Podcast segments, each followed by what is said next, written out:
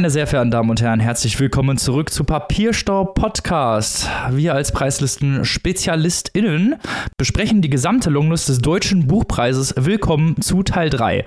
Auch mit dabei sind meine liebsten, besten und schönsten MitpodcasterInnen und Buchpreis-SpezialistInnen, wie jede Woche aus dem wunderschönen Hannover. Annika. Hallihallo. Und natürlich auch wieder mit am Mikrofon am Start aus dem wunderschönen Saarbrücken, Maike. Salü. Und was wären wir ohne ihn? Der Mann aus Münster, Robin. Halli, Hallöchen. Ja, nicht nur hier verwöhnen wir euch mit Buchpreisinhalten. Nein, wir haben in unserem letzten Steady Exclusive, das seit Montag verfügbar ist, über die Longlist des österreichischen Buchpreises gesprochen, so wie ihr uns kennt, haben ein bisschen recherchiert, haben uns ein bisschen in die Titel reingestürzt. Das könnt ihr jetzt alles auf Steady hören. Und wenn ihr noch kein Mitglied seid, dann solltet ihr auf jeden Fall jetzt eins werden. Ja, denn wenn euch das noch nicht genug Preislisten und insbesondere Österreich ist, dann könnt ihr auch über Steady an unserem Buchclub teilnehmen. Wie jedes Jahr machen wir ein Buchclub-Spezial zum Deutschen Buchpreis. Und wir besprechen als Haupttitel, wir haben ja sonst immer einen Titel im Buchclub, aber beim Buchpreis Buchclub haben wir einen Haupttitel, das ist Österreich, Tonio Schachingers Echtzeitalter. Und wir reden natürlich auch über den gesamten Rest der Buchpreisliste. Kommt vorbei im Buchclub. Anmeldung über Steady.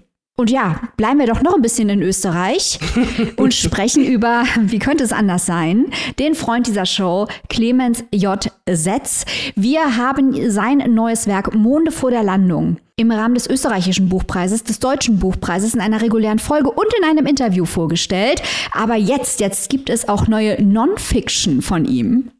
Ganz genau, denn der gute Clemens Setz hat einen wunderschönen Artikel in der Zeit geschrieben, weil nichts schöner ist als so ein Fehler, heißt dieser schöne Artikel. Und er beschäftigt sich mit zwei von mir heißgeliebten Dingen, und zwar Clemens Setz und Videospiele. Match made in heaven. Ganz genau. Und in diesem Artikel geht es vor allem um Glitches, um Glitches in Videospielen und die Poesie von Glitches in Videospielen. Da wird dann zum Beispiel ein ja, Beispiel genommen aus dem ähm, recht bekannten Skyrim, wo Mammuts vom Himmel gefallen sind oder auch im selben Spiel, in dem NPCs in einem bestimmten Raum gelandet sind, der un unterhalb der Map war und der so ein bisschen so eine Art Hölle ist. Und das fand ich sehr schön, diese poetische ja, Lobeshymne an Glitches in Videospielen. Das hat mir sehr, sehr gut gefallen, denn ähm, Videospielhersteller haben leider die Tendenz, diese Glitches aus ihren Spielen zu entfernen, obwohl sie halt ja nicht game-breaking sind. Also das Spiel stürzt nicht ab oder sonst irgendwas Schlimmes passiert, sondern sie sind halt einfach nur lustig anzuschauen. Äh, Im selben Spiel übrigens gibt es auch einen sehr lustigen Glitch. Man kann einfach Leuten, NPCs, bei denen man was kaufen kann, kann man einen Eimer auf den Kopf setzen und den dann die ganze Bude leer klauen. Wie kann man sowas rausprogrammieren wollen? Ja, ist wirklich so. Das sind halt einfach, das sind einfach die geilen Super-Glitches, die jeder braucht.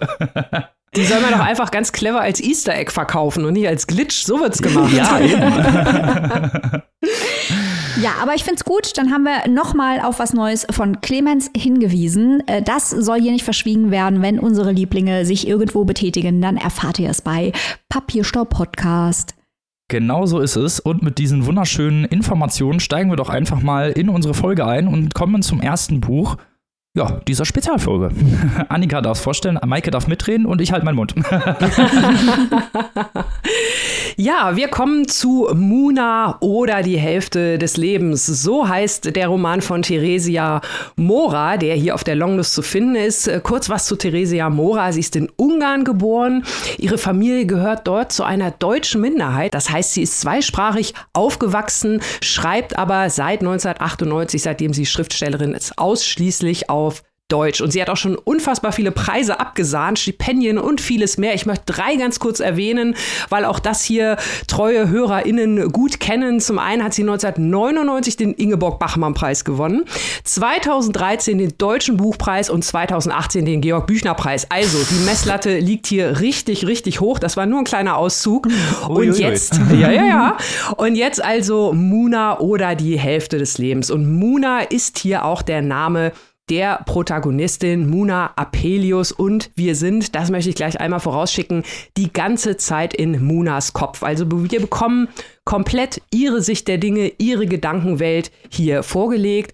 Und das Ganze beginnt im März 1989, als Muna gerade mal 18 fast ihre Mutter verliert, die nämlich versucht hat, sich mit Alkohol und Tabletten das Leben zu nehmen. Der Vater ist bereits an Krebs gestorben, da war Muna gerade mal acht. Und die Mutter, ja, sie wird von Muna als recht exzentrischer Charakter beschrieben. Sie ist eine Theaterschauspielerin, hat keine wirklichen Freunde, Freundin oder tiefere Beziehungen. Ihr eigenes Aussehen ist ihr sehr, sehr wichtig und was sie an anderen Menschen schätzt, ist die Genialität. So also Munas Blick auf ihre Mutter. Muna selbst ist völlig genervt, möchte eigentlich am liebsten weg aus diesem fiktiven Dorf Jüris, in dem sie lebt. Ein fiktives Dorf in der ehemaligen DDR und Achtung, Achtung, ich habe gerade schon gesagt, wir beginnen im März 89. Wir wissen also schon grob, was da kommt. Aber zunächst zurück zu Muna, die noch zur Schule geht, kurz vorm Abi steht und in einem Schreibwettbewerb einen Platz in einer Zeitungsredaktion findet und dort auf verschiedene Menschen trifft, unter anderem den Fotografen und Französischlehrer Magnus. Und das ist wirklich eine schicksalhafte Begegnung. Für Muna ist es ja Liebe oder Obsession auf den ersten Blick. Die beiden verbringen dann auch irgendwann eine Nacht miteinander. Aber bevor das Ganze in Fahrt kommt, kommt, verreist Magnus. Gleichzeitig passiert die Wende und er nimmt die Gelegenheit wahr, flüchtet in den Westen und ist weg.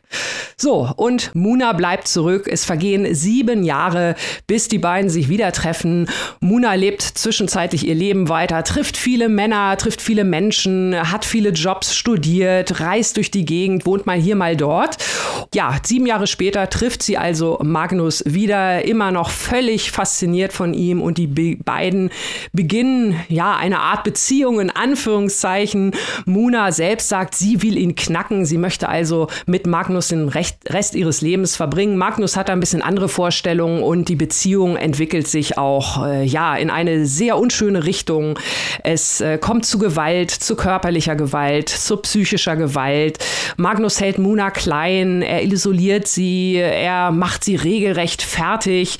Sie hingegen entschuldigt ihn und rechtfertigt ihn immer wieder, bis es zu einem großen Showdown kommt. Soweit klingt der Plot erstmal nach einer Geschichte, wie wir sie schon oft, nicht oft genug, aber schon oft gehört haben.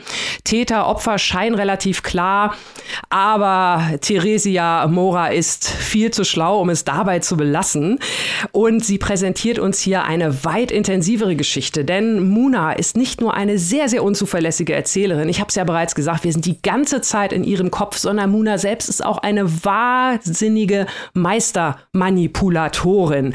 Sie respektiert ja die Abgrenzung von Magnus nicht. Äh, das bekommen wir auf jeden Fall mit. Der macht ihr von Anfang an klar, dass er so eine enge Beziehung gar nicht haben möchte. Sie manipuliert ihn auch anders. Das entschuldigt natürlich überhaupt nicht die Gewalt, die ihr angetan wird. Aber es ist also wirklich ein sehr, sehr zweischneidiges Schwert, was hier geschwungen wird. Und äh, noch kurz zum Technischen des Buchs, bevor ich gleich Maike dazu hole. Das ist wirklich sehr, sehr interessant, was Theresia Mora hier macht. Das hat mich sehr beeindruckt. Sie wechselt zwischen Ansprache und Stil und ich habe es nochmal, äh, möchte es nochmal betonen, wir sind die ganze Zeit bei Muna. Wir bekommen also nicht nur das mit, was sie sagt oder äußert, sondern was sie auch denkt, was sie wieder zurücknimmt. Es wird also mit durchgestrichenem Text, mit teilweise geschwärztem Text gearbeitet. Es wird mit eigenen Kommentierungen in Einschüben gearbeitet und wir erfahren auch, dass Muna sich und ihren Erinnerungen selbst nicht so ganz glaubt. Also ein Buch, das mich sehr beeindruckt hat, weil es eben weit über das bekannte Klischee dieses Narrativs hinausgeht. Maike, wie fandest du Muna oder die Hälfte des Lebens? Das ist mal wieder Shoutout an die Jury, eine ganz, ganz hervorragende Wahl für den Deutschen Buchpreis. Wir werden, Achtung, Spoiler, nachher auch noch Bücher haben, bei denen wir das ein bisschen in Zweifel ziehen, ob das so die beste Idee war, die zu nominieren. Aber dieses Buch ist inhaltlich und ästhetisch ganz hervorragend. Ich möchte hier vor allem hervorheben, dass dieses Buch etwas macht, was wir in den letzten Jahren beim Deutschen Buchpreis nicht in ausreichendem Maße gesehen haben. Dieses Buch erfordert nämlich bei den Lesenden Ambiguitätstoleranz. Hier sind Dinge gleichzeitig wahr, die in ihrer Gleichzeitigkeit schwer auszuhalten sind. Nämlich, dass eben Muna eine Mutter hat, die Alkoholikerin ist, eine schwierige Kindheit hat, äh, eine Halbweise ist, dass sie sich in einen Mann verliebt, der, genau wie du ausgeführt hast, Annika, sie schlecht behandelt, psychisch und körperlich misshandelt. Aber es ist auch wahr, dass Muna eine schreckliche Person ist. Das rechtfertigt natürlich, wahrscheinlich unnötig das hier zu erwähnen, aber es rechtfertigt in gar keiner Art und Weise die Gewalt, die gegen Muna ausgeübt wird.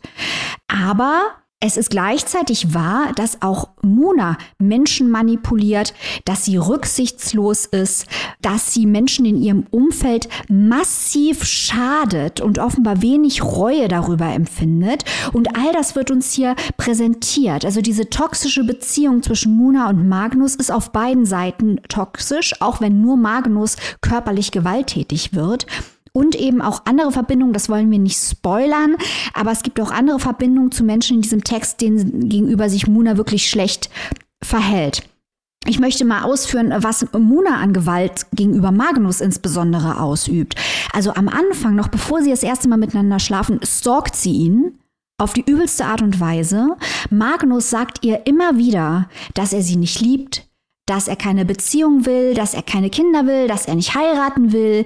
Mona interessiert das überhaupt nicht. Sie blendet diese Realitäten komplett aus. Das alles tritt zurück hinter ihrer Obsession. Wenn Magnus sich zurückzieht, überschreitet sie jede Grenze, um ihn zu finden, ruft Arbeitgeber an, ruft Be Bekannte an auf der ganzen Welt, um ihn aufzuspüren, obwohl er das eindeutig nicht möchte.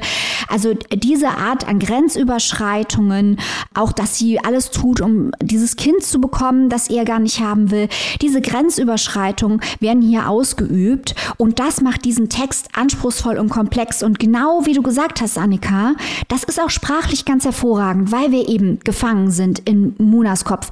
Und wir wir wissen zum einen, dass sie uns nicht alles sagt, dass sie die Geschichte framet und zum anderen glaube ich auch, dass sie selber teilweise äh, ihren Wahrnehmungen nicht traut aufgrund ihrer eigenen psychischen Verfasstheit.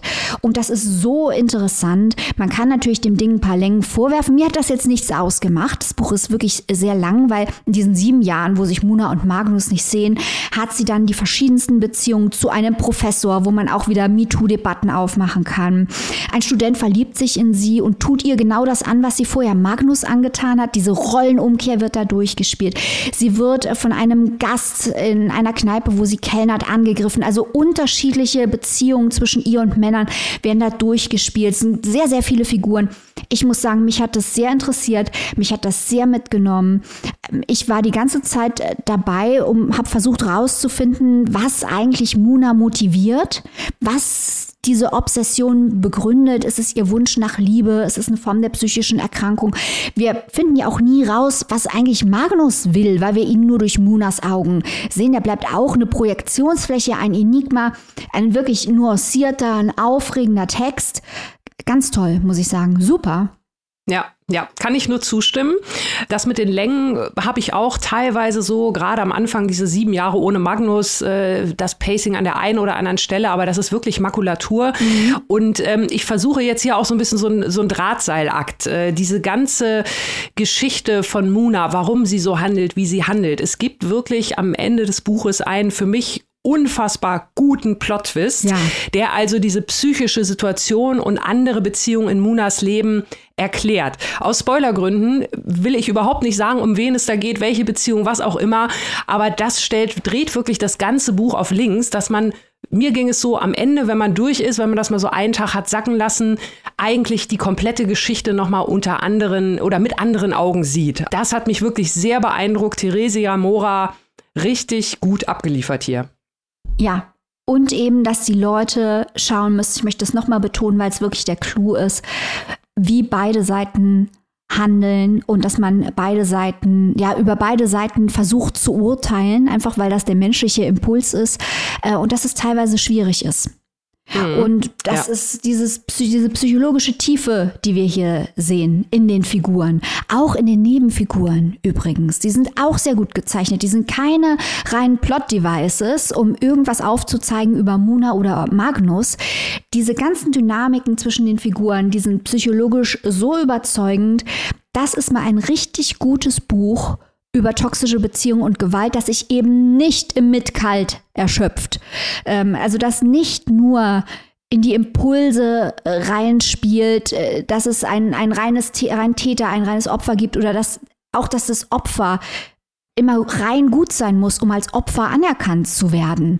All diese Fragen werden hier durchgespielt spitzenmäßig auch die Art und Weise, wie Muna sich selbst, das möchte ich noch erwähnen, das hat mich auch interessiert, wie sie sich selbst als Projektionsfläche beschreibt. Also Muna redet immer über ihre eigene Schönheit, dass sie blond ist, dass sie große Brüste hat, dass sie eine Art Männerfantasie ist und wie sie das einsetzt. Spannend, also wirklich spannend hm. dargestellt. Ja, auf jeden Fall. Vielleicht ganz kurz noch ein, ein letzter kleiner Exkurs, weil ich es äh, in meiner Besprechung kurz erwähnt habe. Es ist einer von den DDR-Romanen, in Anführungszeichen. Wir haben ja vier Romane, die irgendwie in der DDR spielen, hier auch. Und diese ganze, ja, Wende, Nachwendezeit, ähm, es spielt, es ist zwar nicht der Hauptstrang, aber es wird auch gut durchgearbeitet, mhm. fand ich. Auch was das mit den Menschen macht, als dann die Mauer fiel, wo man hingeht, geht man wieder zurück, warum nicht, warum verstreut sich alles in alle Winde finde, es spielt immer so ein bisschen nebenher, aber es spielt eine Rolle und auch, auch das hat mir gut gefallen von der Umsetzung, ohne dass es aufdringlich oder weggedrückt wird. Also auch da hat Theresia Mora ein wirklich gutes Maß gefunden. Oh Gott, ich glaube, wir könnten jetzt immer weitermachen, Annika, wo du das sagst. Ja. Könnte ich jetzt noch sagen, dass es natürlich auch ein Roman ist über das akademische Prekariat. Weil sowohl Muna als auch Magnus äh, dort arbeiten. Äh, Muna allerdings äh, mehr sich treiben lässt von einer Stelle auf die andere. Außer Magnus existiert eigentlich in ihrem Leben keine Ambitionen. Ist auch eine Form des psychischen Missbrauchs, quasi die eigene Persönlichkeit ähm, auf das Verfolgen eines anderen Menschen auszulagern. Also ihr, ihr gesamtes Sein erschöpft sich eigentlich in Magnus und sie driftet so von einem akademischen Job äh, zum anderen.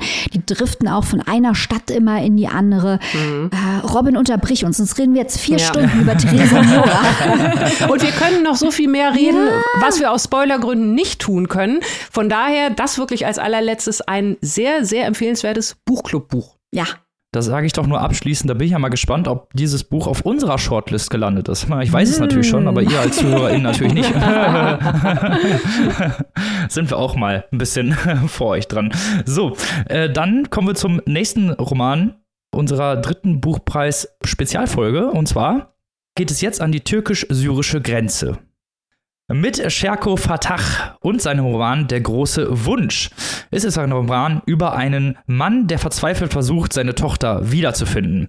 Erstmal kurz zu Fatah, der ist 1964 geboren und ein deutscher Schriftsteller mit irakisch-kurdischen Wurzeln, der sich in seinen Büchern mit den gewalttätigen Auseinandersetzungen im kurdischen Grenzgebiet zwischen Irak, Iran und der Türkei befasst und auch deren Auswirkungen auf Europa aufzeigt. 2015 wurde Fatah mit dem Fontane-Preis ausgezeichnet. Das vorliegende Buch ist sein siebter Roman. Und natürlich steht es auf der Longliste des Deutschen Buchpreises. Ne? Protagonist ist Murat, der als Sozialarbeiter und Journalist gearbeitet hat und schon seit längerem von seiner Ex-Frau getrennt lebt. Seine Tochter Naima, die ist 20, ist vor etwa einem halben Jahr zusammen mit einem ihm unbekannten Franzosen verschwunden, um sich dem IS in Syrien anzuschließen. Verzweifelt macht sich Murat dann auf den Weg, um seine Tochter zurück nach Deutschland zu holen. Die Geschichte beginnt wenige Monate nach dem Start von Murats Suche. Er lebt in einem kleinen Hotel an der türkisch-syrischen Grenze und versucht, Kontakte zu Mittelsmännern herzustellen, die ihm bei der Suche unterstützen. Er hat auch jemanden gefunden und ihm sehr viel Geld gegeben, damit der herausfindet, wo sich seine Tochter aufhält. Jedoch meldet dieser Mittelsmann sich schon seit Wochen nicht mehr und Murat macht sich immer größere Sorgen. Äh, befeuert wird das Ganze vom Hotelbesitzer, dem immer wieder pessimistische Sprüche reindrückt. Irgendwann meldet sich der Mittelsmann dann doch bei Murat und hat nicht nur ein Foto seiner Tochter, sondern auch Audioaufnahmen von ihr, in denen sie ihren Alltag und ihre emotionale Lage schildert. Äh, Murat geht das dann alles nicht so schnell und er, er ist das Warten satt und möchte jetzt endlich Resultate sehen. So viel erstmal zum Plot. Das ganze Buch ist in einem durch, ohne Kapitel, dafür mit Absätzen, die Orts- oder Zeitwechsel markieren, erzählt. Es ist recht hermetisch und immer halt auf Murat bezogen. Äh, es gibt immer mal auch wieder so Mails oder diese Sprachaufnahmen, die werden auch im Text abgebildet. Ein Großteil des Romans verbringt Murat und damit auch die Lesenden mit Warten auf Neuigkeiten und Infos von den Mittelsmännern. Äh, Murat macht sich natürlich schreckliche Sorgen und hat Angst, was seiner Tochter zustoßen könnte. Das wird im Text in Form von Gedanken wiedergespiegelt und etwas überladen auch dargestellt. Also irgendwann hat man dann verstanden, worüber sich Murat Sorgen macht, aber es geht halt den ganzen Text durch. Auch Nebenfiguren wie der Hotelbesitzer, seine Ex-Frau oder sein bester Freund vermögen die Sorge nicht wirklich zu lindern und machen mit Vorwürfen und durchaus logischen Denkansätzen Ganzen alles noch schlimmer. Murat wird zum Beispiel immer wieder gefragt, ob er sich überhaupt überlegt hat, warum Naima zum IS gegangen ist und dass sie vielleicht gar nicht wieder zurück nach Deutschland gehen möchte. Immer mal wieder gibt es auch Erinnerungen an die, äh, Murats eigene Kindheit und an äh, die Kindheit seiner kleinen Tochter, ihre Träume und Lebensvorstellungen. Dieses spielt immer wieder eine große Rolle. Ähm, er sucht auch intern in diesen Erinnerungen nach Hinweisen oder Merkmalen, wie er es hätte selber verhindern können. Er kommt gar nicht auf die Idee, dass er nicht, nichts damit zu tun hat und Naima eigenständige Entscheidungen getroffen hat. Ähm, er spricht die Entscheidung sozusagen ab und sieht Probleme der Rückführung auch nicht. Einerseits ist er blind, jedoch auch versorge, sodass kein Gedanke außer diesem, wie führe ich meine Tochter nach Deutschland zurück, Platz hat. Das fand ich eine tatsächlich recht organische Konstruktion dieses Charakters. Leider gilt das nicht für alle Nebenfiguren. Es gibt einige Nebenfiguren, die waren meines Erachtens holzschnittartig und haben wenig irgendwie zu diesem Plot beigetragen und bleiben auch bis zum Ende dieser Geschichte holzschnittartig. Ich fand die Geschichte und die, den Roman an sich recht interessant, weil es halt ein sehr hochpolitisches Thema ist, aber leider ist die Umsetzung nicht so gut gelungen, weil man wartet eben sehr viel, man hat irgendwann auch verstanden, was Fatah mit diesem Roman machen wollte, dass er eben diese Verzweiflung des Mannes widerspiegeln möchte und das hat er auch gut gemacht, aber es geht leider alles ein bisschen zu lang und ist auch ein bisschen zu überladen, würde ich einfach mal sagen. Ich habe es aber nicht als einziger gelesen. Maike, was sagst du denn? Ja, leider muss ich dir da in großen Teilen recht geben, Robin. Ah, was heißt hier leider?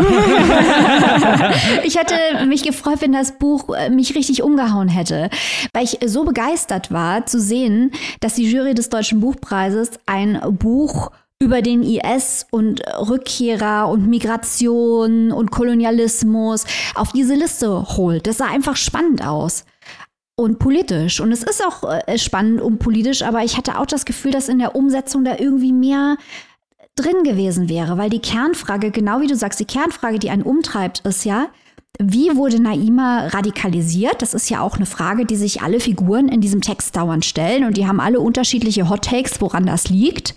Äh, und wird sie wieder zurückkehren? Und das Buch fokussiert sich in der Erzählung aber sehr stark, und das ist eine ästhetische Entscheidung von Fatah, der will das, es gefällt mir nur nicht, sehr darauf, dass eben Murat wartet. Und wir kriegen diesen endlosen Beschreibungen von diesem Grenzland. Und häufig sind die sehr realistisch, manchmal kippen die auch ins Halluzinatorische. Mhm. Äh, und äh, Murat wartet und wartet und denkt über seine Ex-Frau nach über seine Eltern und die Migrationsgeschichte.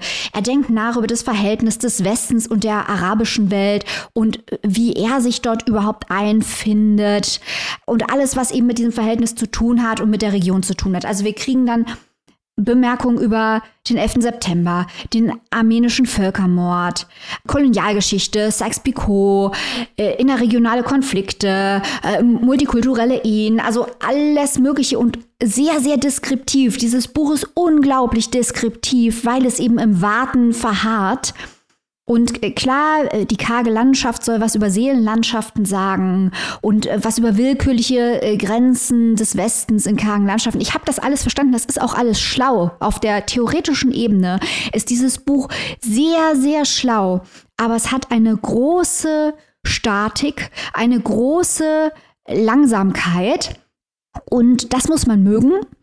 Was mich gestört hat, war, dass das Buch Stringenz vermissen lässt an vielen Teilen. Also zum Beispiel Naima ist die Frau eines IS-Kämpfers und nimmt in Raqqa Audiodateien als Tagebuch auf. Warum macht die das? Hat die einen Todeswunsch? Ist die verrückt geworden? Also das ist doch unglaubwürdig, dass das eine, die Frau eines IS-Kämpfers auf diese Art und Weise machen würde. Dann die Figuren, die Nebenfiguren, insbesondere der Freund Assis, die sind nur Plot-Devices. Das sind gar keine dreidimensionalen äh, Figuren. Und dann, ja, was mich auch gestört hat, war wirklich, äh, Murat geht die ganze Zeit davon aus, dass er eben äh, Naima mit nach Hause nimmt. Aber Naima ist eine Terroristin, die geht nicht nach Hause an seinen Küchentisch, die geht in den Knast. Und dass ihm das nicht bewusst ist, das ist auch, das macht überhaupt keinen Sinn. Klar kann man sagen, er als Vater ist verblendet, er sieht nur das Gute. Er versucht ja auch die ganze Zeit, und das ist wirklich interessant, wegzuschieben, wenn die Leute um ihn rum zu ihm sagen, aber hör mal, Murat, vielleicht hat sie sich dazu entschieden. Vielleicht möchte sie für den IS kämpfen. Vielleicht ist hm. sie eine Terroristin, möchte er es nicht wahrhaben, aber trotzdem diese Art der Verblendung zu sagen, dann nehme ich sie mit nach Hause. Ey, sorry, das hat, das hat, ich fand das nicht überzeugend. Und dann möchte ich noch auf ein anderes Buch verweisen und das als Vergleich heranziehen. Das werden wir übrigens zweimal in dieser Folge heranziehen, dieses Buch, nämlich Emmanuel Carrers V13 über die Anschläge im Bataclan. Das Buch haben wir auch äh, besprochen, ist ein ganz hervorragendes äh, Buch. Und dort wird auch darüber nachgedacht, wie äh, Leute aus dem Westen sich radikalisieren um Terroristen zu werden, Anschläge zu begehen, für den IS zu kämpfen. Und Carrère macht das sehr, sehr viel überzeugender, indem er zum Beispiel darstellt oder festhält, dass die IS-Rekrutierungsvideos eben keine Werbevideos sind, die den Krieg beschönigen, sondern im Gegenteil äh, Brutalität und Sadismus ausstellen und entsprechend auch Leute anziehen, die gerne diese sadistischen Taten ohne Strafe ausüben würden und ihre niedrigsten Impulse ausüben möchten. Und das wird hier nicht in dieser Klarheit in diesem Buch dargestellt, wie Carrère es schafft. Was ich schade finde, weil Carrères Buch äh, spielt sich in Gänze in einem Gerichtssaal in Paris ab, während dieses Buch sich in der Region abspielt. Und dennoch hat es weniger Plastizität, weniger Dynamik, verharrt sehr stark in, in starken theoretischen Ideen, die aber am Ende vom Tag, wie du sagst, Robin, in der Umsetzung einfach nicht genug Kraft entwickeln. Ja, kann ich dir vollkommen zustimmen. Das ist wirklich genauso. Es ist stagniert sehr, sehr stark und es hat ja auch diesen, diesen Verblendungscharakter des Vaters, mhm. der ja eigentlich immer in Erinnerung sucht und dann nach diesen Hinweisen sucht, warum ist seine Tochter so geworden? Was hat er falsch gemacht? Anstatt irgendwie zu gucken, okay, warum hat sie sich dafür entschieden oder was hat sie vielleicht auch getan? Und es gibt ja diese Audioaufnahmen, die plottechnisch nicht so viel Sinn machen, wie du schon gesagt hast, aber äh, die, die auch Taten zeigen, die sie selber gemacht hat, ne? die dann jemandem, mhm. also die eine Wohnung zugestellt bekommen haben, die hundertprozentig jemand jemandem weggenommen wurde, die andere Leute denunziert und was mit denen dann passiert, will man gar nicht wissen. Ne? Also das mhm. sind dann so Sachen, die, sie sagte ihre Taten selber auch auf den Audioaufnahmen und da wird eigentlich keine Sekunde wirklich drüber nachgedacht. Und das hat mich auch sehr gestört, dass nicht über diese Täterschaft, die sie ja begeht, auch gar nicht wirklich gesprochen wird und darüber er auch überhaupt nicht nachdenkt und dann stattdessen in, ja, in, in, in seiner Kindheit, in seiner Migrationsgeschichte, in der Kindheit seiner Tochter, in der Beziehung zu seiner Ex-Frau sucht, nach irgendwelchen Hinweisen, warum die hat die Tochter das gemacht gemacht. Und das fand ich, ja, also das zeigt natürlich die Verblendung, aber wenn das der einzige, ja, thematische ästhetische Anspruch ist, den das Buch hat, zu sagen, hier, guck mal, das ist ein verzweifelter Mann, der versucht einfach nur herauszufinden, wo seine Tochter ist und die zurückzuholen, dann ist das halt leider zu wenig. Gerade aufgrund der thematischen Anlage, die das Buch hat oder zumindest haben könnte. Ja, da, da, bin ich genau bei dir, weil ich finde nämlich diese Verblendung auch des Vaters über die Motive oder die möglichen Motive seiner Tochter, weil es ist natürlich in der Anlage des Buchs begründet, dass wir am Ende nicht erfahren, das ist jetzt kein Spoiler, sondern das muss ja sein, es gibt keine eindimensionale Erklärung, warum mhm. ein Mensch sich entscheidet, für den IS zu kämpfen. Und das enthält uns das Buch auch vor. Es stellt die Fragen, es gibt nicht die Antworten. Und das ist keine Kritik, sondern das ist in diesem Fall die richtige Entscheidung aus meiner Sicht narrativ gesehen. Mhm.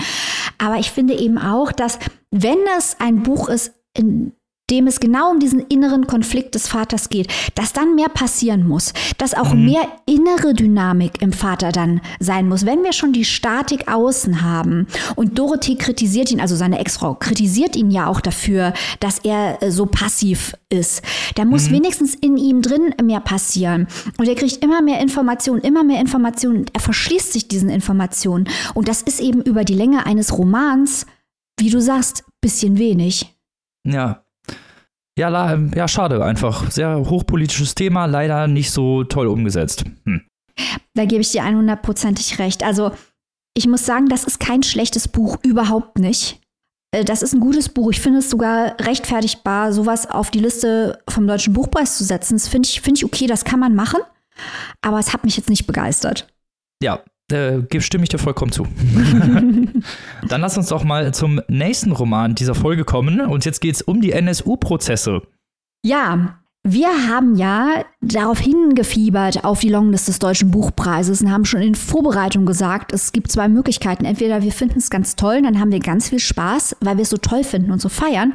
Oder wir finden es ganz schlimm und da haben wir ganz viel Spaß, äh, weil wir so leiden. Beziehungsweise die ZuhörerInnen haben dann ganz viel Spaß, weil wir so leiden.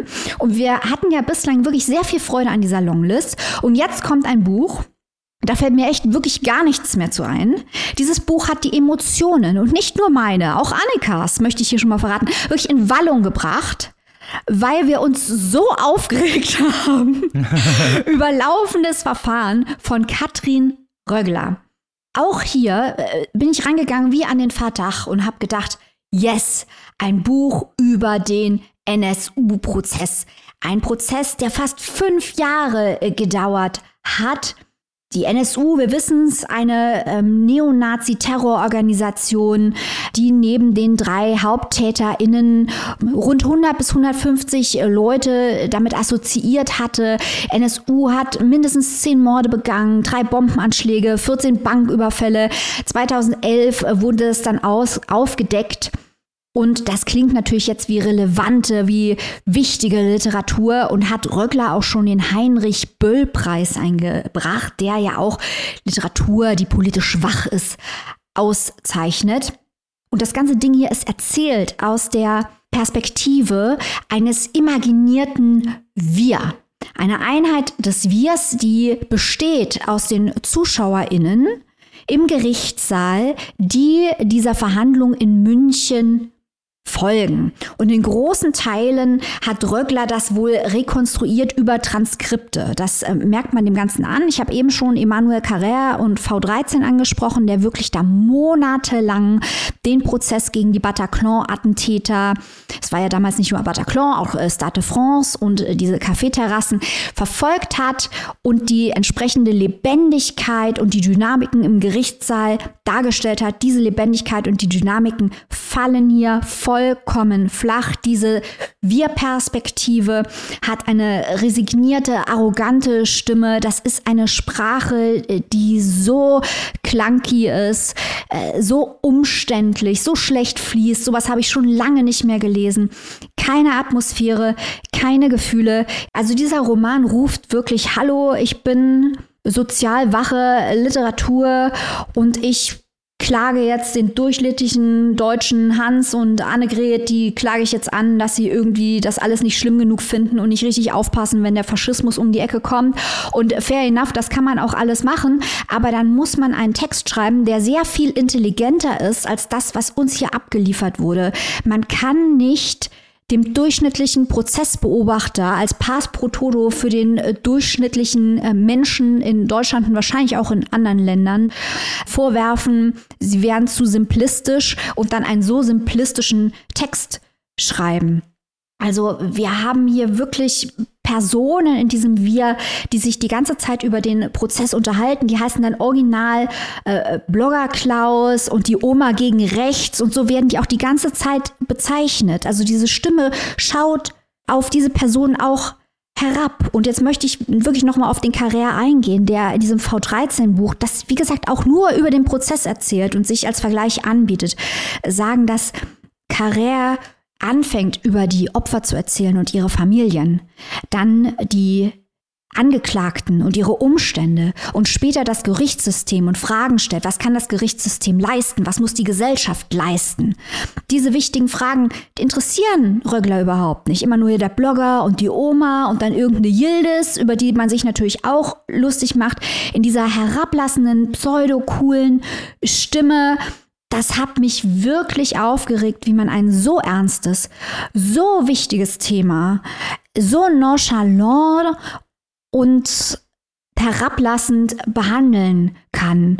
Ein Nomen nach dem anderen und es ist fast schon tragisch, wie stark dieser Roman davon überzeugt ist, Kunst zu sein. Kunst mit einem ganz großen K am Anfang und dann am Ende vom Tag nichts ist, außer das Geschnatter von Personen, von denen das erzählerische Wir selbst weiß, dass sie uninteressant sind und nichts zu erzählen über die Opfer. Fast nichts über die Opfer erfahren wir hier. Fast nichts über die Täter erfahren wir hier. Und auch fast nichts über das Gerichtssystem. Ich weiß überhaupt nicht, was dieses intellektuell faule Buch eigentlich von mir will. Annika, bin ich zu hart? zu Katrin Röggeler. Ich muss ganz ehrlich sagen, was du gerade am Ende gesagt hast, äh, dass du nicht weißt, was dieses Buch von dir will, mir geht's tatsächlich genauso. Also ich ähm, vielleicht ganz kurz einmal vorab, wie ihr vorstellen könnt, als wir das gesehen haben, hier NSU politisch, Maike und ich haben uns sofort draufgestürzt und ja. haben uns darauf gefreut, dieses Buch zu lesen, weil wir natürlich solche Themen lieben, weil wir, also nicht die, nicht die NSU an sich, ihr versteht das schon, die Verarbeitung, dass mhm. es wichtig ist, das nochmal aufzuarbeiten, dass es wichtig ist, auch so ein Thema auf der Longlist zu haben. Aber ich, ja, ich, ich bin auch wirklich sprach- und ratlos. Also ich habe wirklich äh, hier auch an meinen Notizen gesessen. Ich wusste nicht mal, was ich aufschreiben soll. Was soll ich zu diesem Buch überhaupt sagen? Also selten haben Erwartung und Ergebnis auch bei mir so weit auseinander gelegen. Das fängt wirklich an bei diesem Wir. Ja, wer bist du wir? Was willst du? Und dann, wie du genau gesagt hast, diese ausgeschnittenen, äh, fast schon cartoonartigen äh, Charaktere, die sich da unterhalten. Also Blogger Klaus, äh, der beschwert sich schon bei mir Prozentzahl 16, dass er gar nicht Klaus heißt und lasst das, sagt er zu der Autorin, er will nicht mehr so genannt werden und da habe ich mir gedacht, ja Klaus, sag's ihr, richtig so, geh, geh voran. Also ich bin ratlos, sprachlos, wie man wirklich dieses Thema so umsetzen kann. Ich kann dir allem nur zustimmen. Ich habe eigentlich fast nichts hinzuzufügen, weil dieses Buch auch mir keine weiteren Anhaltspunkte gibt für eine fruchtbare Diskussion. Und da gibt es ja einige. Da gibt es ja einige im Laufe des NSU-Prozesses und auch da möchte ja. ich auch noch mal zu dem Carrère verweisen. Der hat das wirklich gut gezeigt und auch wenn man so ein bisschen den NSU-Prozess verfolgt hat oder zumindest die, die ganze Aufarbeitung, also von dem Versagen der V-Leute, mhm. ähm, von dem, was den Hinterbliebenen der, Opfern an, der Opfer angetan wurden, die ja teilweise selbst verdächtigt wurden, das wird mhm. hier alles mal irgendwie in so einem Nebensatz reingestreut, wie so ein kleines äh, ja, Krümelchen, aber ja, verpufft dann auch irgendwie. Ne? Also ich habe mir dann teilweise gedacht, geht's hier eigentlich noch um den NSU-Prozess oder geht's hier irgendwie um so eine Muppet-Show von der Zuschauertribüne? Also ja. ähm, es, ist, es ist wirklich ratlos, ratlos, ratlos bin ich, ähm, was mit diesem Buch anzufangen ist. Ich äh, kann eigentlich nur sagen, dieser Versuch äh, der Gesellschaft, den Spiegel vorzuhalten, das hat Theresa Preauer deutlich besser gemacht, auch von der Longlist. Der Versuch hier in so einer komplexen Wir-Form zu schreiben, verweise ich gerne auf Lukas Kieser und die Arme des Karl Maß. Und äh, Thema NSU, ja, da gibt es ein schönes Sachbuch, der NSU-Prozess, das Protokoll von diversen KollegInnen, die dabei waren. Gebt euch das, aber mit dem hier, ich weiß auch überhaupt nichts damit anzufangen. Also es tut mir leid, ähm, sicherlich, äh, das ist so ein bisschen die Art von Literatur. Ihr wisst das ja, ich bin immer so ein bisschen vorsichtig bei experimentellem. Und wenn ich dann sowas lese, dann denke ich mir, also wenn das experimentell sein soll, dann wirklich bitte ohne mich. Ja, na, nee, also Annika, da muss ich jetzt die experimentelle Literatur wirklich verteidigen gegen diesen Angriff. Also ich, äh, ich war auch, also was mich aufregt, ist halt genau dieser Punkt. Ne? Der NSU-Prozess ist ein so wichtiger und relevanter Prozess, der so viele Schwachstellen des deutschen Staates und auch der deutschen Gesellschaft aufgezeigt hat, wo so vielen Menschen so schreckliches Unrecht angetan wurde, dass man dann denkt, eine Verarbeitung dieser Grausamkeit, dieses Unrechts, dieses Versagens der Behörden, eine angemessene literarische Darstellung wären Witze über Blogger Klaus. Da fällt mir absolut nichts mehr zu ein. Also da bin ich, da werde ich richtig böse. Es ist mir auch sehr schwer gefallen, dieses ganze Ding überhaupt zu lesen, weil mich nichts von dem, was da gesagt wurde, interessiert hat. Und wie gesagt, das liegt nicht am Thema. Mhm. Also wenn ich allein daran denke, was da, man hätte allein über die drei Anwälte, hätte man ja schon einen, einen unglaublichen Roman schreiben können, was da alles abgelaufen ist. Oder eben über das Innere der Behörden, was da alles zutage trat. Oder wie du gesagt hast, das Unrecht, das den Hinterbliebenen angetan mhm. wurde, die verdächtigt wurden, nachdem ihre geliebten Menschen ermordet wurden von Faschisten. Das sind wichtige Geschichten. Aber nein, die Oma gegen rechts und, und der Blogger Klaus und, und die Grundsatz-Yildiz. Dann machen wir doch mal einen ganz schlauen Move und legen einfach das Mäntelchen des Schweigens drüber, oder? Dann wollen wir zum nächsten Roman kommen. Habt ihr Lust, mit mir in die österreichische Provinz zu reisen? Ja! Ah! Wir kommen zum Debütroman von Thomas Olah mit dem schönen Titel Doppler. Dieses Buch steht nicht nur auf der Longlist des Deutschen Buchpreises, sondern auch auf der Shortlist des, des Debütpreises des österreichischen Buchpreises. Ah, also gleich zwei Listen. Doppler. Krass, ne? Doppler. der Doppler-Effekt, genau. es ist ein Debütroman, der von starken Kontrasten lebt. Aber mal kurz zu Ola, bevor wir zum Plot kommen.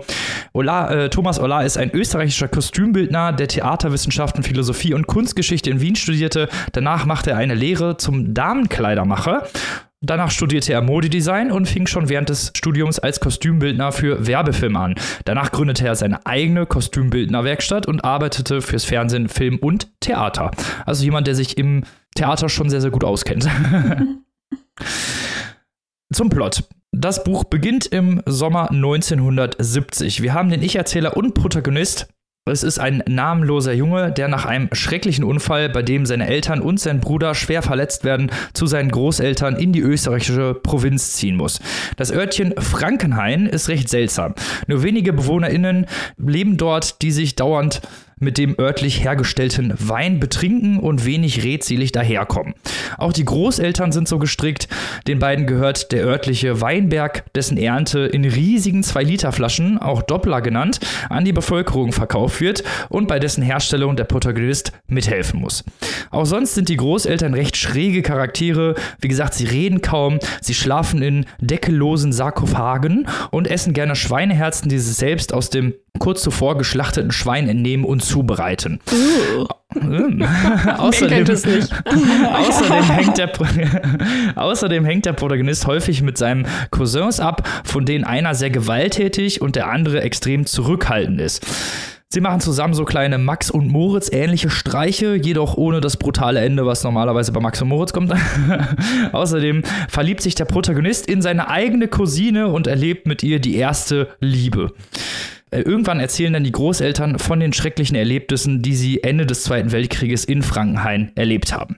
So viel zum Plot erzählt es das Ganze in vielen kurzen Kapiteln, die immer eine markante Situation des Sommers oder von Erinnerungen zeigen. Für etwa zwei Drittel des Romans bleibt der Protagonist der Ich-Erzähler. Es wechselt dann jedoch in andere Figuren, den gewalttätigen Onkel zum Beispiel oder den Großvater oder die Großmutter, die jeweils ein recht schlimmes Geheimnis mit sich herumtragen. Natürlich kommt jetzt erstmal das Thema intergenerationales Trauma auf und die schrecklichen Taten, die vor allem die Großeltern begangen haben, werden hier beleuchtet. Auch dieses idyllische Bild von dieser örtlichen Provinz ist es zwar ein bisschen langweilig, aber wird durch diese Geschichte, die dann später aufkommt, auch nochmal radikal verändert, weil der Protagonist an ganz vielen Schauplätzen vorbeikommt, ja, die die Großeltern ganz anders sehen, als er das tut. Auch einige Verhaltensweisen der spleenigen DorfbewohnerInnen bekommen dadurch eine neue Dimension, vor allem die Sprachlosigkeit und die Unfähigkeit, jede Art von Emotionen zu empfinden und die Isolation und das Verstecken vor den eigenen Taten wird angerissen.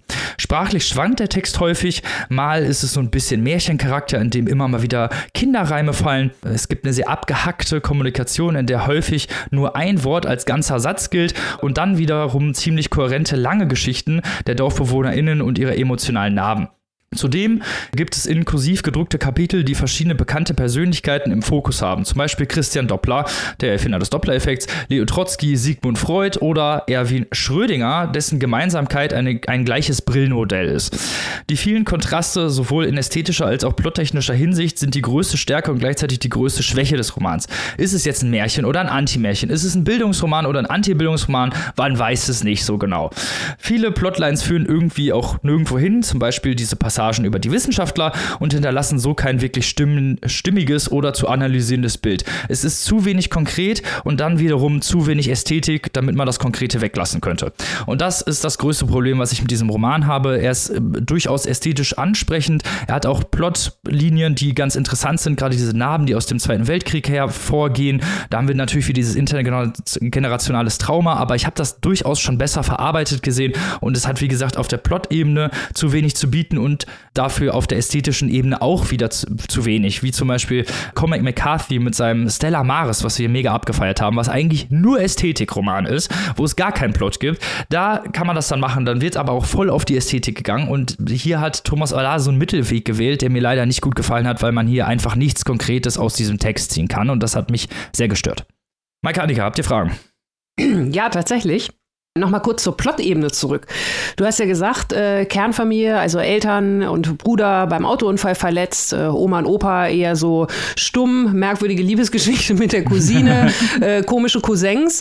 Wie passt denn jetzt dieser Onkel? Du hast gesagt, er ist gewalttätig. Wie passt der denn da irgendwie rein und hat ja auch irgendwie was mit diesen Traumata, die der Protagonist erlitt, zu tun?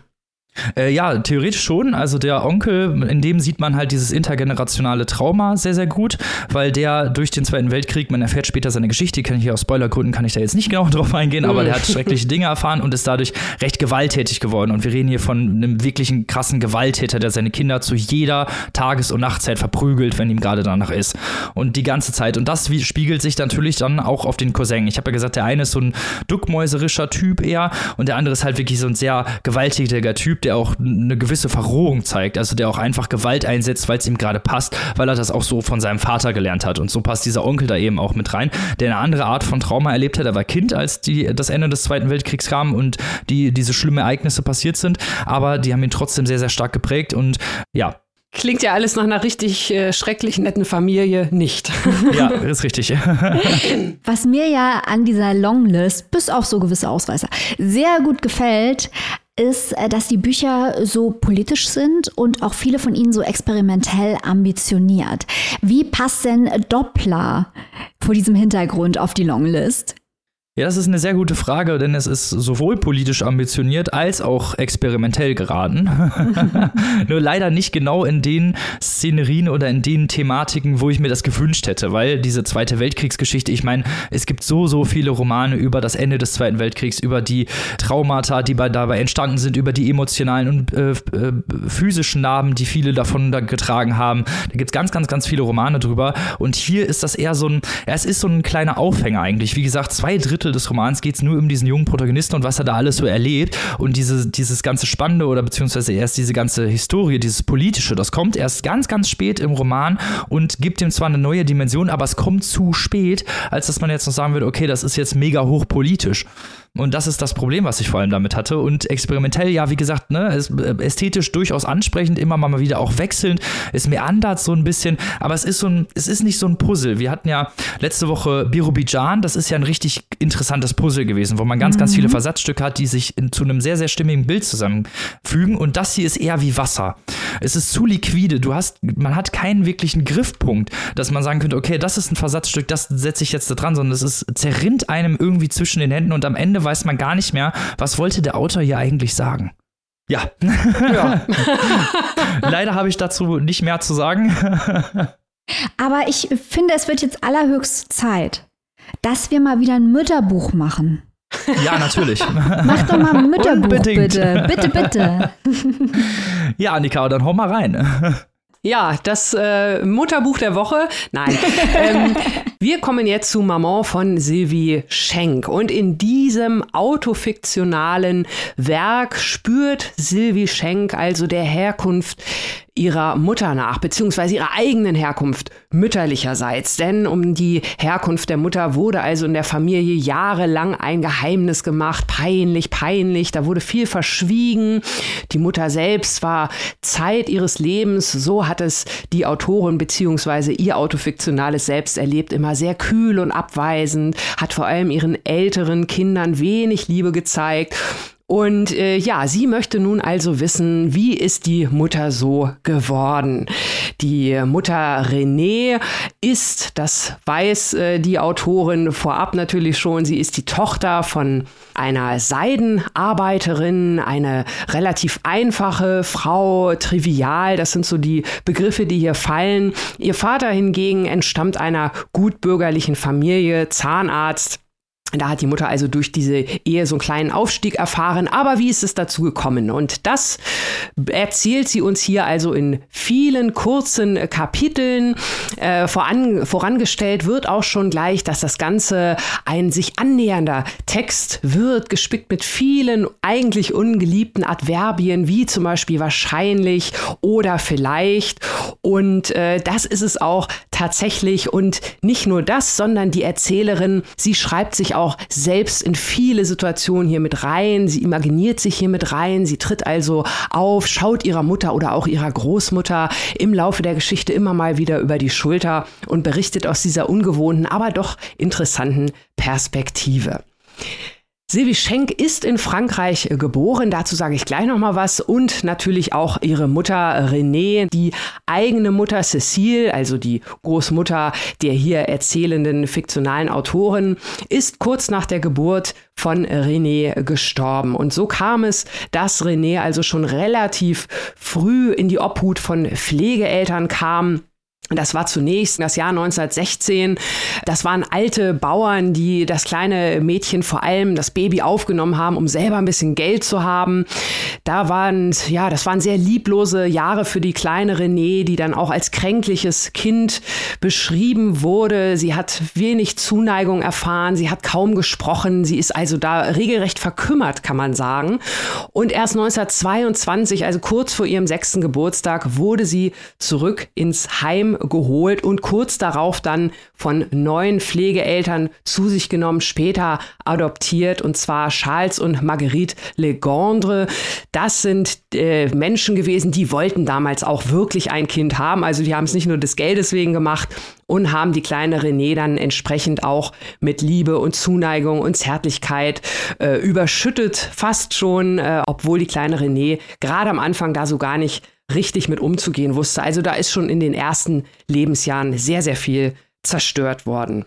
Wir sind also dabei, wie René dort aufwächst, überall so ein bisschen außen vor bleibt, mit 20 dann schließlich Jean heiratet, den späteren Vater ihrer Kinder. Kurz vor der Hochzeit kommt es noch zu einem Eklat, weil dort erst im Standesamt sozusagen herauskommt, dass René also adoptiert ist und die künftige Schwiegermutter, ja, man weiß ja gar nicht, wo das Mädchen herkommt, kann man sich vorstellen, ganz interessant, dass sich das auch später noch, so erzählt die Autorin beziehungsweise ihre Version von sich selbst, äh, diese Schwiegermutter auch von den Kindern später als die böse Großmutter wahrgenommen wird. Und das ist nur eines von Beispielen, wie Sylvie Schenk hier also sehr, sehr interessant diese Familiengeschichte durch die einzelnen Generationen durchspielt. Denn nicht nur die Autorin selbst, sondern auch ihre Geschwister kommen zu Wort. Geschwister, die im Abstand von 20 Jahren geboren wurden und die die Mutter dann auch ganz anders kennengelernt haben. Zum Beispiel die jüngste Schwester, die den Vorteil des letzten Kindes hatte, weil die Mutter auch Zeit ihres Lebens immer ihre Kinder, vor allem die Töchter, gewarnt hat, seid vorsichtig vor den Männern. Männer sind Schweine, so wird es hier wirklich zitiert. und äh, wohl Sex auch als Gefahr gesehen hat. Und das letzte Kind, da stand dann schon fest, die Mutter war schon im hohen Alter, da kommt nichts mehr hinterher. Das letzte Kind wurde dann also auch von der Mutter entsprechend liebevoller behandelt als alle anderen. Also das ist sehr, sehr schön und auch interessant. Äh, ja, es ist mal wieder ein Mutterbuch, aber ich finde, es ist eines der besseren, weil es ist stilistisch schon sehr, sehr anspruchsvoll, wie Sevi Schenk diese Geschichte hier erzählt. Der Schreibstil ist wirklich sehr schön. Und eine Sache möchte ich noch ganz kurz erwähnen. Das tut jetzt zwar nichts zur Bewertung, weil das ist ja hier nicht der Deutsch als Fremdsprache-Buchpreis, aber dafür, dass Sylvie Schenk, die mit 20 Jahren nach Deutschland gegangen ist, nicht in ihrer Muttersprache schreibt, ist das hier wirklich sprachlich sehr, sehr anspruchsvoll. Also eins der besseren Mütterbücher. Robin hat mitgelesen. Wie hat dir Maman von Sylvie Schenk gefallen? Äh, ich kann dir da an allen Punkten nur zustimmen, Annika. Mir hat es auch sehr gut gefallen tatsächlich. Also diese Erzählstimme, die sich immer mal selber wieder mit reinschreibt in diese auch wirklich tragische Geschichte der Mutter René, wie die rumgereicht wird. Es wird ja auch nicht kohärent erzählt. Also es wird ja nicht von der Kindheit der Mutter bis, bis in ihr hohes Alter und dann die ihre eigenen Kinder erzählt, sondern es springt ja immer mal wieder sprunghaft zwischen Zeit und Ort sehr stark hin und her und man erfährt erst was über einige Charaktere, bevor die dann später tatsächlich erklärt werden, was sie damit zu tun hatten. Das fand ich ganz, fand ich ganz gut gemacht. Also äh, ästhetisch oder beziehungsweise konstru konstruiert ist es hier sehr, sehr schlau. Und man ist auch ziemlich schnell mit drin, finde ich. Also man hat am Anfang sehr, sehr viel Mitleid mit der Mutter René, auch wie die rumgereicht wurde und was ihr passiert ist, bevor sie zu den Pflegeeltern gekommen sind. Das sind wirklich sehr, sehr tragische Geschichten, die ja auch sehr, sehr gut verarbeitet werden, sodass man sich als lesende Person auch sehr gut da reinversetzen kann, was halt ja auch um ja, ein Talent ist, nennen wir es mal. und später dann auch sieht, wie ja René sich gegenüber ihren eigenen Kindern benommen hat. Die Erzählstimme zum Beispiel empfindet das gar nicht als so schlimm, dass sie eigentlich alle Freiheiten hatte und mit ihrer Mutter ja nicht kuscheln musste, die sich aber auch wenig für die Kinder interessiert hat. Und das haben wir natürlich, jetzt kommen wir mal wieder zum Thema intergenerationales Trauma natürlich. Ah, ding, ding, ding, ding, ding. Buchpreis, Bingo. War natürlich klar, dass das wieder rauskommt und dieses intergenerationale Trauma sieht man natürlich auch ganz, ganz schnell eigentlich, wenn man dann sieht, wie René, also die Mutter der Erzählstimme, wie die selber zu ihren eigenen Kindern war und dass sie eigentlich diese Kälte, die sie am Anfang ihres Lebens mitbekommen hat, dann eigentlich an ihre Kinder auch wieder weitergibt. Und das fand ich eigentlich einen ganz guten Twist, der auch im Roman gut verarbeitet wird. Und das, was mir auch gut gefallen hat, du hast es ja selber schon gesagt, diese stilistischen Elemente, dass sie der Erzählstimme teilweise selber reinschreibt oder auch irgendwie versucht, irgendwo hinzugehen und zu sagen, ja, ich reiche dir die Hand oder ich tröste dich mhm. mal oder so, was natürlich mhm. nicht geht, weil es sind Erinnerungen. Aber das fand ich, fand ich gut gemacht, weil sie sich da nicht selber rausnimmt und die auch immer dieses vielleicht und wahrscheinlich und so, merkt man auch diese fiktionalisierte Version, wie es hätte sein können oder wie es vielleicht war, weil es wurde ja in der Familie nicht drüber gesprochen, man weiß es nicht. Und das fand ich halt auch sehr gut verarbeitet. Hat mir, hat mir gut gefallen, das mhm. Buch tatsächlich. Also ist jetzt nicht das mega imposanteste Thema, nennen wir es mal. Da haben wir in den letzten Jahren doch schon sehr, sehr viel drüber gelesen. Und ähm, es gibt auch durchaus bissigere und etwas bessere Versionen dieses, Themen, dieses Themas oder auch dieses Familientrauma-Themas. Zum Beispiel Eva Sichelschmidts Bis wieder einer weint, fand ich eine ganz tolle und sehr bissige, ja, bissigen Text, der das sehr so gut zusammengefasst hat. Aber ich finde, Maman ist ein, ein sehr schöner Kandidat hier auf dieser Liste. Ja, kann ich dir nur zustimmen. Ergänzend vielleicht noch dazu, was es ja auch, finde ich, so ein bisschen besonders macht, äh, Stichwort Deutscher Buchpreis, ist ja hier auch, äh, das ist so, so ein bisschen auch so ein Nebenstrang wie das, was ich am Anfang bei Muna gesagt habe mit der DDR, ist hier so ein bisschen das deutsch-französische Verhältnis. Mhm. Ähm, Sylvie uh. Schenk, wie gesagt, ja, Michael, genau, das sollte dich besonders interessieren, ist in Frankreich äh, geboren, ihre Mutter halt im Jahr 1916, mitten im Ersten Weltkrieg, Schlacht von Verdun spielt eine große Rolle. Sylvie Schenk selbst ist ist im Jahr 1944 geboren, mit einem Zweiten Weltkrieg. Äh, Lyon, die Gegend um Lyon, äh, wo die Familie damals gelebt hat, Lyon selbst war besetzt von den Deutschen, das spielt auch eine große Rolle. Und Sevi Schenk, habe ich gerade schon gesagt, ist im Alter von 20 nach Deutschland ausgewandert, hat einen Deutschen geheiratet und auch ihre jüngste Schwester hat einen Deutschen geheiratet. Also das ist natürlich nochmal eine andere Form von intergenerationalen Trauma. Hier die deutsch-französische Variante und das fand ich auch nochmal ein sehr interessanter Nebenaspekt, den auch viele andere Mütterbücher nicht haben. Also von daher daher, Mutterbuch, ja, muss das immer sein, autofiktional, wir haben es jetzt schon so oft gelesen, aber hier durchaus nochmal mit besonderen Twists, äh, die stimme ich dir zu, Robin, kann man dann ruhig mal auf die Longlist packen. Freue ich mich, dass ich Sylvie Schenk Maman da mal lesen konnte. Stimme ich dir zu. Und damit sind wir am spannendsten Teil dieser Folge angekommen, und zwar unserer Shortlist. Yay! Also, die Shortlist. Auf Platz 1 haben wir immer noch unseren Freund Luca Kieser, unseren neuen Freund Luca Kieser. Grüße gehen raus, ne? Auf Platz 2 unseren alten Freund Clemens Jotzets. Auf der 3 der wunderbare Nikadi Öziri. Auf Platz 4 unser Buchclub-Pick Tonio Schachinger.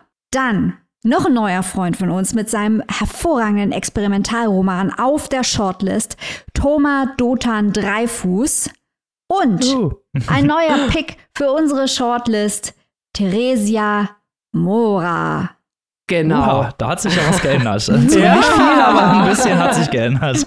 Wir sind ja flexibel. Ohne Quatsch. Mal gucken, was nächste Woche passiert. Ja, genau. Nächste Woche ist ja dann theoretisch schon fast final. Ne? Das ist ja die letzte Longlist-Folge. Und dann sehen wir mal, wie gut die Buchpreisjury liegt, beziehungsweise ob sie richtig liegt, also heißt, heißt uns zustimmt.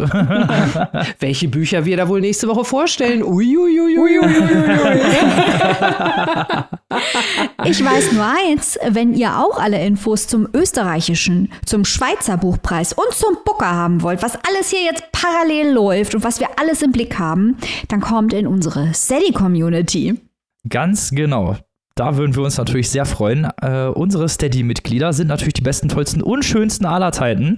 Die unterstützen unsere Show mit Leidenschaft und natürlich auch finanziell sind ProduzentInnen dieser Show. Und wir haben ein ganz besonderes Mitglied, dem wir heute danken wollen. Und zwar ist das Marita. Shoutout an Marita. Juhu. Danke, Marita. Und wenn ihr jetzt selber sagt, oh, ich möchte jetzt gerne mal Mitglied in dieser ominösen, mysteriösen Steady-Community werden, das könnt ihr sehr gerne tun. Ihr könnt aber natürlich auch sagen, wenn ihr Outlaws seid und ihr wollt nicht äh, Abos haben, dann könnt ihr uns natürlich auch gerne einen Obolus auf unser PayPal überweisen oder auf unser Konto. Beides findet ihr auf der Website. Oder ihr sagt, ja, ich möchte gerne Mitglied in dieser Steady-Community werden. Maike, erzähl doch mal, wie macht man das eigentlich? Also, ihr geht einfach auf unsere Website, da, wie Robin gerade sehr richtig bemerkte, auch äh, das PayPal-Konto und unser reguläres Firmenkonto zu finden sind.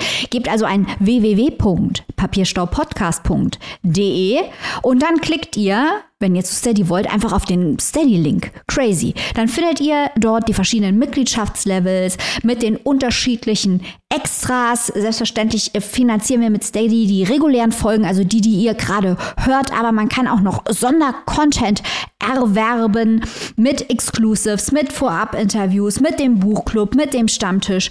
Bumm, steady. Wenn ihr jetzt sagt, hier Website www, finde ich nicht, verstehe ich nicht, dann geht doch auf unsere Instagram-Seite und in die Bio. Da habt ihr auch einen Link zu Steady.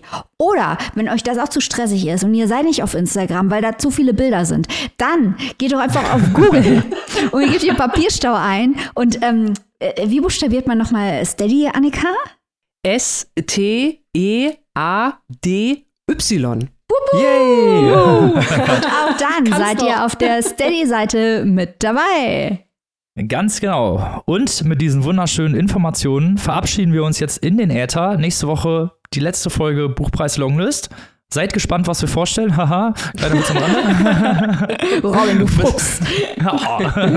Bis dahin, liebe Leute, wie immer, gehabt euch wohl, bleibt bitte gesund und lest was Gutes. Bis nächste Woche. Auf Wiederhören. Tschüss. Tschüss.